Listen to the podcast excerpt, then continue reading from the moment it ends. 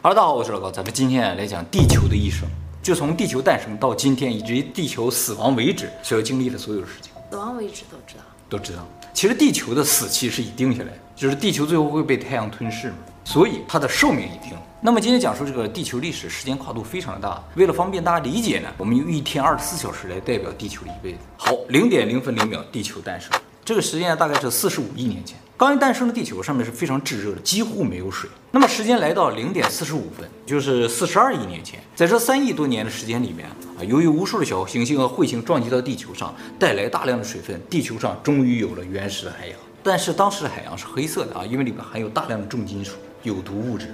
那么这些重金属呢，后来就慢慢沉到海底，随着地壳的运动呢，沉入了地球的内部。这样的话，海洋呢就渐渐变得没有毒。那么这些大量的重金属沉到地球内部之后呢，地球内部的温度就急剧升高，地核呢就变成了液态。为什么重金属沉下去，地球内部温度会升高？是因为这些重金属有的有放射性，有的能自己裂变的，像油那些东西。那么下去了之后呢，就像原子弹一样在里边不断的升温，所以地球内部温度越来越高。而所有核裂变的最终产物呢，都会是铁，所以最终地球内核就是一个铁核。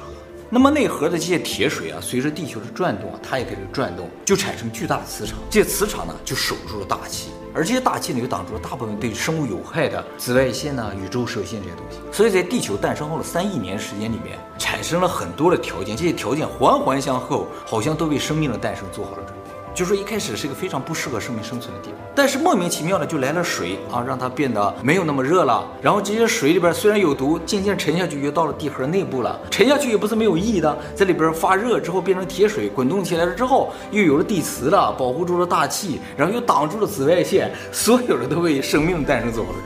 当然，光有一个好的环境也不足以诞生生命了。生命的诞生是需要非常复杂的化学反应的啊。在这一点上呢，月球就起到了非常大的作用。月球究竟什么时候诞生的不知道，但是月球对于生命的诞生非常的重要，所以怀疑啊，月球在地球刚诞生时就有了。估计当时的月球离地球非常的近。就产生了巨大的潮汐力，让原始的海洋呢不断的运动，各种物质呢就流到了地球各个地方去，就不断的产生各种神奇的化学反应。但是呢，光有潮汐还是不够的，大部分有用的化学物质都在地下，必须有一套东西能够把地下的东西带出来。这个呢，现在怀疑就是油矿。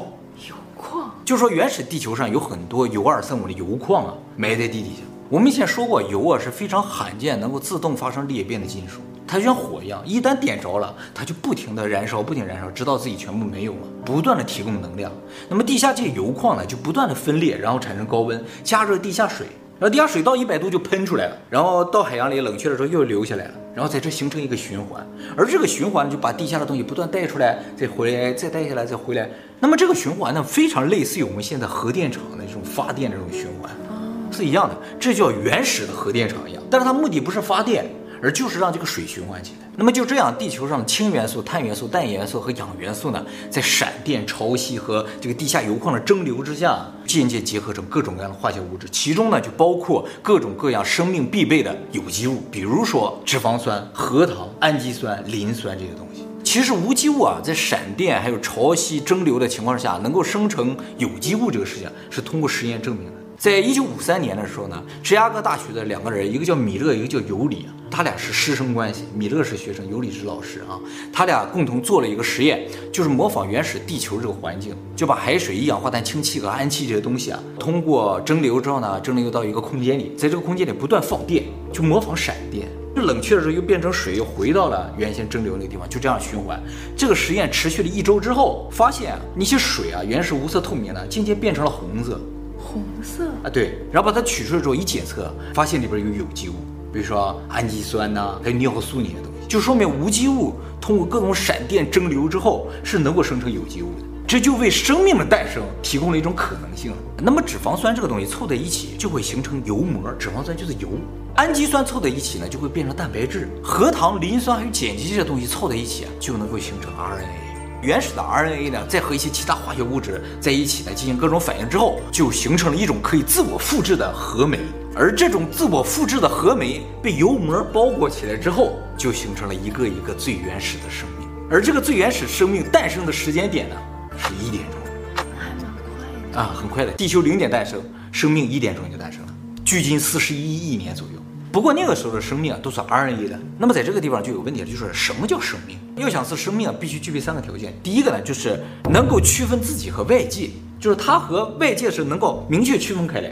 比如一滴水，它就不可能是生命嘛，就是它和其他水没有区别。但是你有个油膜包裹起来的东西，它就是个单独的个体。第二个条件呢，就是能够新陈代谢。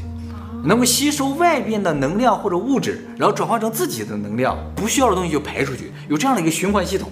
第三个呢，就是有自我复制能力，具备这三个条件了啊，基本上就算是生命了。当然，这个生命的定义啊，不光这一个，有很多人提出很多其他的定义啊，呃，目前没有一个统一的说法。其实对于生命诞生来说，最难的一步就是这个自我复制能力。这个呢，也是生命最大的一个谜团啊，就好像什么，就是说你把一些木头、把一些草放在这儿，你用各种闪电啊、蒸馏作味，这木头和草变成一张纸了，这个可能性是有的。但是你继续对它进行各种闪电和蒸馏，这张纸开始产生自我复制能力了，这种可能性呢就很低了。就是打印机，对对对，就很奇怪，他自己开始复制自己，一张变成两张，两张变成四张。如果这个能行的话，你放张钱你就狠了，绝对奇迹中的奇迹啊！我们也不说它完全没有可能，大家可以试试看。如果这事儿能了，生命就可能诞生；如果这事儿不能啊，生命它就不能自然诞生。那么关于生命呢，还有一个非常神奇的事情啊，就是目前已知地球上所有的生命只是由二十种氨基酸组成的，而目前已经发现了三百多种氨基酸了。这个事情啊，非常不可思议。因为当初他们做那个米勒尤里实验的时候，也生成了就是非生命的这种氨基酸。就说为什么生命排斥了其他所有的氨基酸，只保留了这二十种？非常类似一个什么事情？就像英语，不管哪个单词，其实都是由二十六个字母组成的，对不对？但是英语是人为创造的这么一种东西，所以我们设定它二十六个字母就很正常。而生命它是自然产生的，没有人给它设定一个框架的话，它为什么只在这个范围内产生呢？目前不知道。从这点上来看说，生命就特别像有人故意设计，就从所有的氨基酸取出二十个各种排列组合生成了所有的生命，哎，非常的奇怪啊。好，时间来到凌晨两点钟。过去两个小时了啊，就是距今三十八亿年前的时候，最原始的生命呢，哎，通过不断的自我复制啊，不断产生新的自己嘛。但是在这个复制过程中呢，就产生基因突变，就产生一些不一样的。这个呢是不符合自我复制的特点的，就复制出一个不一样的东西就很奇怪嘛。为了避免这个事情呢，RNA 呢它是单链的嘛，就找到其他的 RNA，啪合在一起了，生成了 DNA。DNA 呢比 RNA 稳定很多，这样就保证生命的复制啊出错的几率小了很多。就好像有点故意的，就是他觉得我自己这样复制的话不太好啊，于是找到一个配对儿啊，我们俩一合上之后，这样双链结构的话就复制不错了。而最早的这个 DNA 的生命呢，就是原核生命，非常的小，用肉眼是看不到的。所以地球是零点诞生的，一点钟诞生了 RNA 生命，两点钟诞生了 DNA 生命。不管 RNA 生命也好，还是 DNA 生命也好，他们和我们神话里边最初那些神呐是非常像的，他们没有性别，都是自我繁殖的。哦，是不是？神话一开始初恋的神都是这样的。好，时间来到了三点钟啊，也就是说三十三亿年前，一个非常特殊的原核生命产生，它呢具有光合作用，能够放出氧气。这个呢就是我们以前曾经介绍过的活化石蓝藻。目前发现蓝藻的化石呢最早是二十二亿年前，但推测这个家伙在三十三亿年前就有。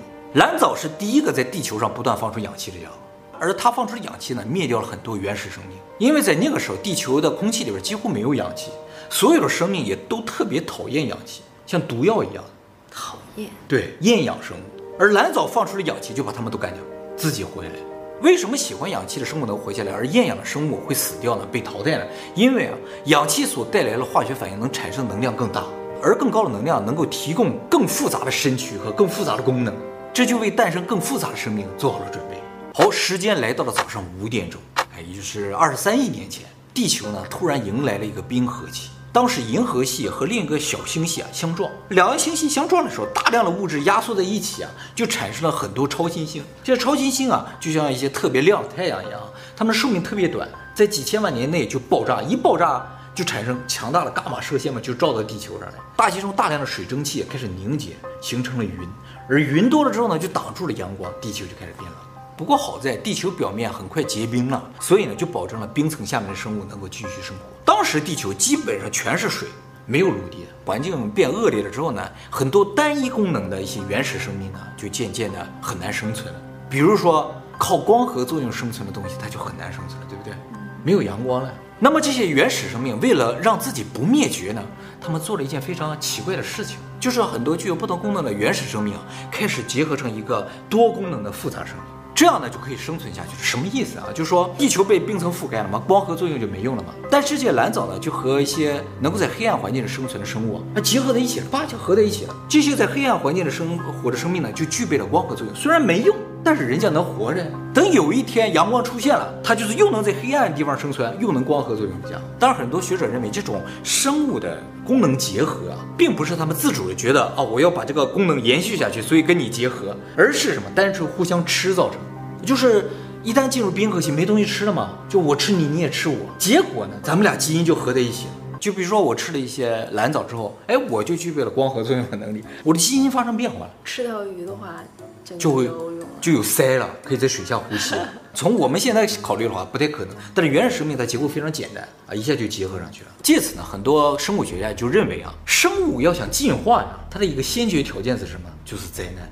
当灾难发生的时候呢，就很多功能开始结合了嘛，然后就会产生进化。一会儿我再给大家讲其他的一些灾难发生的时候，你就会发现地球每次一有灾难就出现一个新物种啊，一有灾难就出来一个新更高级的东西哈。我们现在看不到人类的进化，很有可能就是我们还没有遇到真正的毁灭性的灭绝性的灾难。如果遇到了，马上可能就看出进化。而通过融合而产生的新的生命体呢，啊，就是所谓的真核生命。这些真核生命啊，比原核生命要大一万倍到一百万倍。真核生命呢，就是在这个冰河期诞生的，也就是早上五点。好，时间来到早上七点钟啊，就是十八亿年前，地球上呢产生了第一片大陆，就由地底的岩浆活动造成的。这个大陆呢叫做尼纳大陆，感觉呢就是现在北极啊、格陵兰岛和北美那个地方结合起来。那么尼纳大陆诞生不久呢，又产生了叫哥伦比亚大陆的。其实地球上大陆就是这样分分合合，各种一会儿多一会儿少，不停的在变化的啊。而我们现在地球上实质上只有两块超级大陆，一个呢是欧亚非大陆，一个是美洲。就是说欧亚非这三个大陆感觉好像三块嘛，但它们是一个核。美洲两个大陆，它们是一个核。好，时间呢很快来到了早上十点钟，就是距今七亿年前，银河系呢再次和一个小行星相撞，发生星爆，产生大量的超新星啊。和上次一样，地球呢再次进入了冰河期。但是和上次不一样的就是这一次的星爆没有那么严重，所以超新星啊不是频繁的爆炸，而是嘣炸一下，嘣再炸一下。就造成什么？地球就是冻上解冻了，又冻上又解冻了，又冻上又解冻了。而就是这种不停的反复，就造成地球生物一会儿灭绝又复苏，灭绝又复苏。就在这个过程中飞速进化。这个时期进化最大的特点就是单细胞生物开始融合，它们之间融合最后变成什么？变成多细胞生物。从表上来看的话，就是在十点钟到十点十分这短短的十分钟之内，就从单细胞生物变成了多细胞生物。而多细胞生物呢，比单细胞生物呢大一百万倍左右。那个时候多细胞生物呢，主要是海绵之类的东西。好，那么时间又过了十分钟，到了十点二十分左右的时候呢，哎，就是大概距今五点八亿到六亿年前左右的时候，地球上再次经历短暂的冰河期之后呢，出现了非常高级的生物——水母、三叶动物。那时候的水母、三叶生物都非常大，就是一个伞的直径都一米以上。好，时间又过十分钟，到了十点半，地球上发生了一个奇迹，在生物界上发生了一个奇迹，就是寒武纪大爆发。在短短的一千万年时间里，也就是说从表上看，就短短两分钟内，十点半到十点三十二，地球上一下子出现了三十五个门的生物。地球现存三十四个门，灭绝了六个门，也就是说地球到现在为止总共出现过四十个门的生物，其中有三十五个门是那时候就那两分钟诞生的。就换句话说，就是说几乎所有动物的祖先都在那两分钟之内诞生。这个事情呢，用进化论是解释不了的。达尔文自己也承认，他也说进化论是无法解释寒武纪大爆发的。但这个事情啊。用神创论是可以解释的，这很奇怪，你知道吗？就是所以神创论攻击进化论都用这一点来攻击的。那么现在科学主流观点认为，这个寒武纪大爆发的主要原因是什么呢？他们觉得这是一个假象，就是并不是所有动物都是那两分钟之内爆发的，而是就你两分钟的环境啊，特别适合生成化石。哦，所以我们现在挖到的化石都是那个时候的。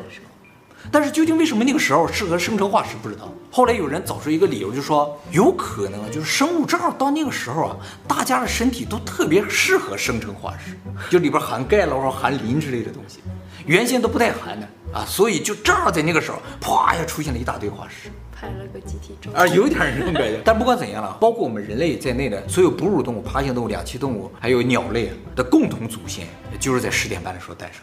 而这个家伙呢，就是硬骨鱼。我们人类其实属于硬骨鱼，你知道吗？就我说，我是一条鱼，从科学角度来说是没有问题。我们看到是哺乳动物鸟类都是鱼。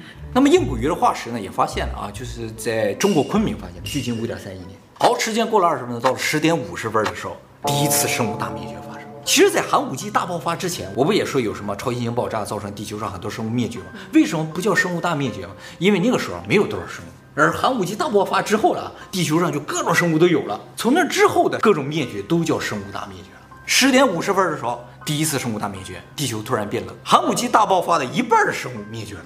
不过这灭绝的并不是说一半的门没有了，而是各个门都留下了一些。好，又过了七千万年，到了十一点了，又发生一次生物大灭绝，第二次。这次生物大灭绝，哎，灭掉了几乎所有的海洋生物。但是与此同时，鱼类进化出了肺，可以呼吸外边的空气了，于是就产生了两栖生物。就是第二次生物大灭绝，什么原因不知道，海洋生物遇到了极大的危机，在这个危机的情况之下。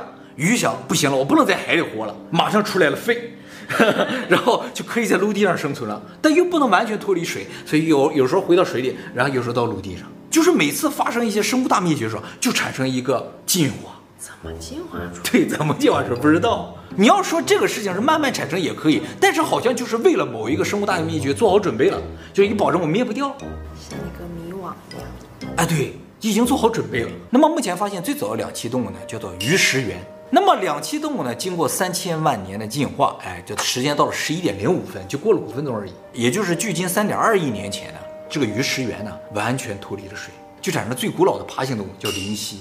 林蜥呢，体长二十公分左右啊，现在已经没有了。它的化石呢，在加拿大发现。好，那么又过了十分钟，就过了六千万年，十一点十五分的时候，发生了第三次生物大灭绝，也是最严重的一次，百分之九十六的海洋生物灭绝了，百分之七十陆地生物灭绝。但是在这次大灭绝结束不久，也就是十一点二十分的时候，十一点十五发生了灭绝吧。十一点二十分的时候，恐龙出现了。恐龙呢，其实就是突然站起来的蜥蜴，就像我们是突然站起了猿猴一样，它突然站了起来，用两足行走。为什么要腾出手？到现在都不知道。那么目前发现最早的恐龙化石呢，是在阿根廷发现的，就是始盗龙。始盗龙就是两足行走的，体长一米，杂食性的，有五根手指。那这个手长得就跟人差不多。可能是为了保护。那么和恐龙同时诞生呢，就是哺乳动物。目前发现的最早哺乳动物啊，叫做无氏巨颅兽。一九八五年在中国云南发现的哈，就是这么个东西。这个东西啊叫巨颅兽，感觉挺大的，但实质上只有区别字那么大，就是半个手指这么大，特别小的一只小狗。狗啊，哎，有点像小狗，像老鼠，你说。那么它这么小，为什么叫巨颅兽呢？是因为它脑袋特别大，占身体的三分之一，三头身。所以叫巨颅兽。所以第三次生物大灭绝，灭绝了那么多的物种，但是诞生了两个进化，一个是哺乳动物，一个是恐龙。可是最开始的哺乳动物很神奇啊！怎么了？那怎么能是这样胎生的？哦，而且最开始哺乳动物浑身长毛，这也是很奇怪的。就是恐龙也好，蜥蜴也好，鱼也好，没有浑身长毛了。哎，但是从哺乳动物开始，浑身都是毛。好，时间呢来到了十一点半啊，也就是说恐龙诞生了三千万年后，距今两亿年左右的时候呢，发生了第四次生物大灭绝，百分之七十的物种灭绝了。这一次生物大灭绝居然没有影响到恐龙，而反倒把恐龙的所有的竞争者全灭掉了，哎，就造成了后来恐龙的无比强大和繁盛。原因不明，为什么只灭掉了恐龙的对手？不知道。其实恐龙是一种独特的龙，在那个时候还有别的龙。别的龙就是所谓的像蜥蜴一样的东西，但是它们不是恐龙，也那么大，也也挺大的，反正是长得像蜥蜴、鳄鱼那种东西。哎，但是那些家伙都被灭掉了，啊，就恐龙活着，哎，长得很像，但是就恐龙活着，不知道为什么，就因为它姓孔那种感觉。好，那么时间来到了十一点五十分，就是过了大概一点六亿年左右，距今六千五百万年前，一个直径大概十公里左右的小行星呢，突然撞击了墨西哥，这个呢是第五次生物大灭绝，在这次灭绝当中呢。恐龙彻底消失，一只都没留，一只都没留。第四次呢，它一只都没少。第五次呢，就它全没了，专门针对它的啊。好，那么总结一下这五次生物大灭绝都发生在什么时候啊？第一次呢，发生在十点五十分；第二次呢，发生在十一点；第三次呢，发生在十一点十五；第四次呢，发生在十一点半；第五次发生在十一点五十。都是这一个小时。哎，大概就在这一个小时之内，五次生物大灭绝。而且这五次生物大灭绝啊，有一个共通点，就是全部因为宇宙原因造成。那么第六次生物大灭绝呢？如果现在是的话，它就很奇怪，它不是由宇宙造成的，是由人类造成的，除非人类是外星人，这还说得通。那么恐龙在六千五百万年前灭绝了之后，又诞生了什么高级的东西呢？就是灵长类动物。灵长类动物经过五千万年的基因突变杂交之后呢，最终在十一点五十九分十二秒诞生了最初的人类，就是古猿。而这些古猿到我们，我们在十二点嘛，我们正好在地球生命的一半的地方，啊，它到我们只用了四十八秒。那么其实是多久啊？其实是五百万年。那么目前通过研究发现啊，我们是从古猿来的，那么猩猩也从古猿来的。我们和猩猩在基因的相似度呢超过百分之九十六，甚至有一些和我们特别近的叫黑猩猩啊，基因相似度达到百分之九十八以上。那么我们和他们的基因究竟什么地方不一样呢？现在也大概知道了，就是我们和他们有一个区域的基因呢表现出了明显的差异。这个区域呢包括四十九个基因片段，这块呢被称作叫做人类加速区。这块呢，在其他所有灵长类动物身上都有，就新生也有，我们也有，哪儿不一样呢？就活跃度不一样，就是我们这一块的基因啊，特别的活跃，它起到作用非常的大，在其他动物身上，这段就好像被封印了一样。那么，已知这四十九个基因片段呢，有的会影响神经细胞发育的这个蛋白质的合成，有的呢会影响大脑皮层的生成，有的呢会影响拇指关节的这个方向性还有灵活度。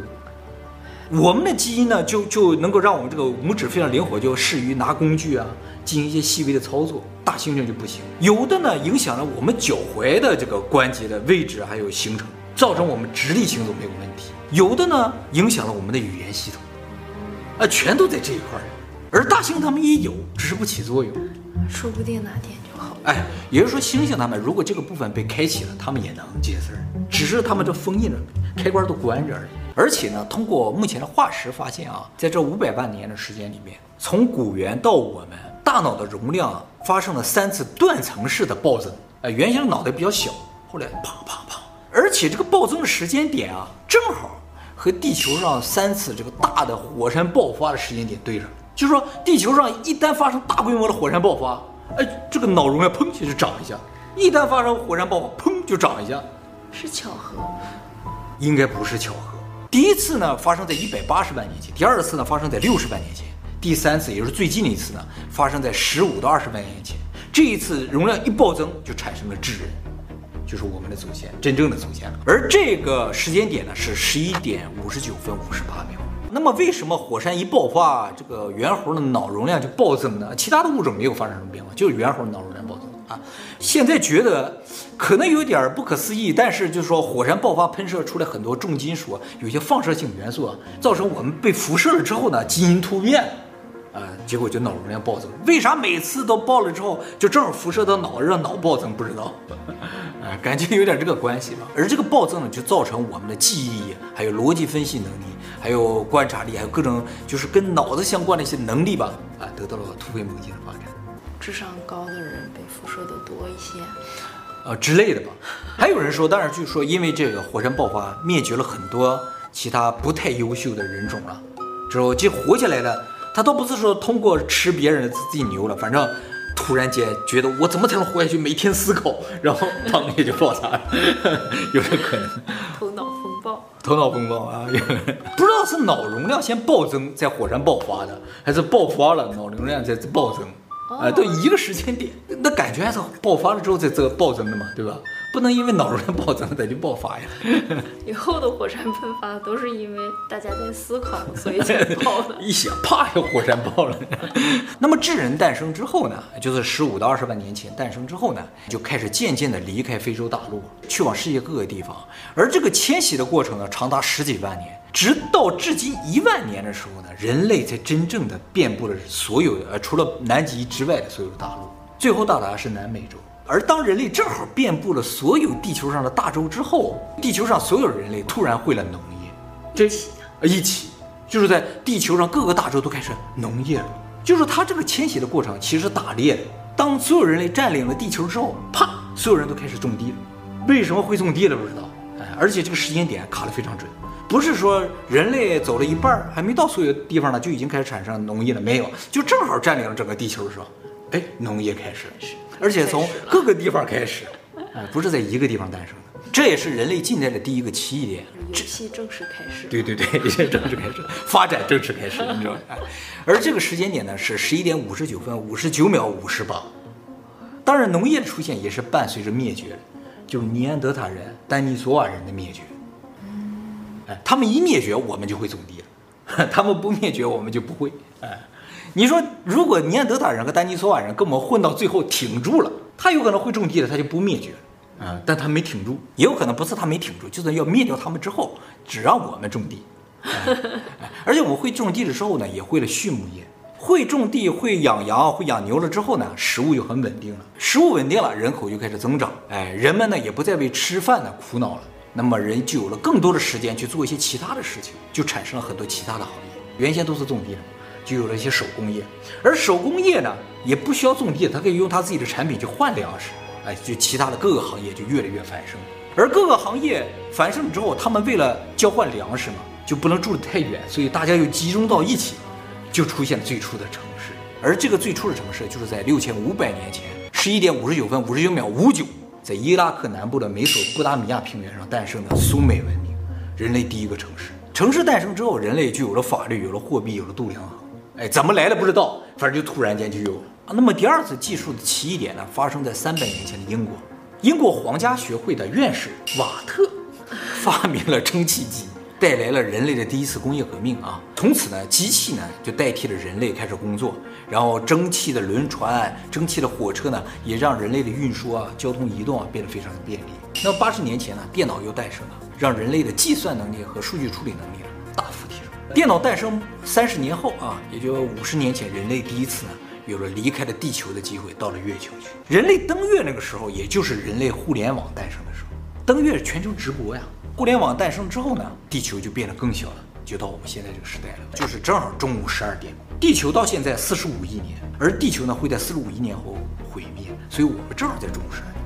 而在这个时候呢，我们开始创造一种可能取代我们自己的生命体，就是人工智能。好，那么到了中午十二点了，还有半天时间呢，是吧？下午和晚上。地球究竟会发生什么？就是地球未来会发生什么呢？如果不考虑人类的影响的话，大概在四亿年后，也就是说下午一点钟左右的时候，地球上所有的植物啊都会死亡。啊，这不是人为造成的啊！为什么植物会消失呢？是因为二氧化碳的减少。减少。对，二氧化碳对人来说是没有什么用的东西，但是对于植物来说非常的重要。而植物吸收二氧化碳之后呢，把它变成氧气嘛，就是体内不断存储碳。存储完碳之后，植物死了之后呢，就到了地下嘛。所以植物的工作就是把空气中的碳不断收集回来，埋到地底下，收集回来，埋到地底下。所以空气中的碳，也就是二氧化碳会越来越少。嗯，哎，这我们不是在排着吗？对，所以我们现在的工业就是燃烧石油啊，一些化学能源啊，是有积极意义的。我们虽然不需要，我们觉得这是空气污染，但是对于植物来说，很多成分是他们所需要的啊。如果没有人的话，植物很快就没了。反倒因为有了我们人，然后它又可以循环了嘛？不能太环保，就是说都是双刃剑了，没有什么事情是绝对正确的。其实我们所谓的环保，就是为了保住我们自己的命嘛。我们种树也是为了保住我们自己的命嘛，对不对？你以为是为了让树活得更好吗？完全没有这种想法。我现在说，如果想让树活得更好的话，我们人类是必须的，我们得烧那些碳才行。石油那些都不烧，都储存在那儿的话，空气就没有碳了，就没有二氧化碳。我们得烧他的祖宗，对，把他的祖坟挖开，烧着啊。那么植物没有的话，食草动物就没有了；食草动物没有了，食肉动物就没有了。我们人类就很危险了啊！这和星际效应里边演的是一样的。但是星际效应里边，人家植物没有，是因为病菌。咱这说的是一个必然的结果。大概四亿年后，我们肯定是不在了啊。好，十到十五亿年后，也就是下午两点半到四点钟左右的时候，地球内核呢就开始变冷了，到四点就彻底凉了，地球就不再有磁场了。而太阳风将会把大气吹走，大气没了，那地表的生物也就真的没了。管你有没有剩下的一些苔藓之类也都没了。然后海洋也会被蒸发掉。所以四亿年后，地球上的绿色就会消失，而十五亿年后，地球上的蓝色就会消失，就变成了一个土星，不是水，变成火星嘛。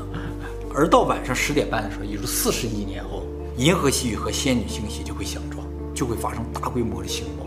超新星不断的爆炸，各种紫外线，各种宇宙射线照向地球。不过那个时候地球上没有什么生物了，也无所谓了啊。那会产生新的生命吗？不会，没有水了，水都被太阳风吹走了。四十五亿年后，晚上十二点了，太阳就会吞噬地球。这个曾经养育了无数生命和我们人类的蓝色的这个星球呢，就会从宇宙中消失。这个事情呢是几乎无法避免的，就按照正常的宇宙规律的话，它一定会发生。就是地球在四十五亿年后一定会从这个宇宙中消失。这个呢就是地球的一生。所以从十二点往后啊，没有好事儿。哎，我们正好生活在这个交界点的地方，前面都是各种生机盎然，后面就是各种灾难。好，那么我们现在在这个交界点上，我们的命运会怎么样呢？简单来看的话，会有两种可能。反正地球是肯定住不了了，所以我们必须离开地球。但是按照我们宇宙有多大的说法，就是我们最远也只是到仙女星系，而仙女星系呢，最后边和银河系会相撞，就是我们永远无法逃出这两个星系。如果无法逃出两个星，这两个星系一相撞，我们在哪个星球的表面都会死掉。所以，我们必须在四十亿年之内吧。啊，甚至说在四亿年之内到达一个环境还不错的星球，然后在那个星球的内部生存，在地球内部不行，会被太阳吞噬嘛？哎，到一个其他星球的内部去，就不怕什么超新星爆炸这些东西。还有一种可能性呢，就是我们在毁灭之前吧，获得一个机械的身体。可是机械的身体也会被吞噬啊？会被吞噬，然后以这个机械身体再到宇宙其他地方去，就不怕那种宇宙射线了吗？甚至我们都可以开个敞篷的宇宙飞船在玩飞，是吧？很招呼，没事儿，我不需要空气。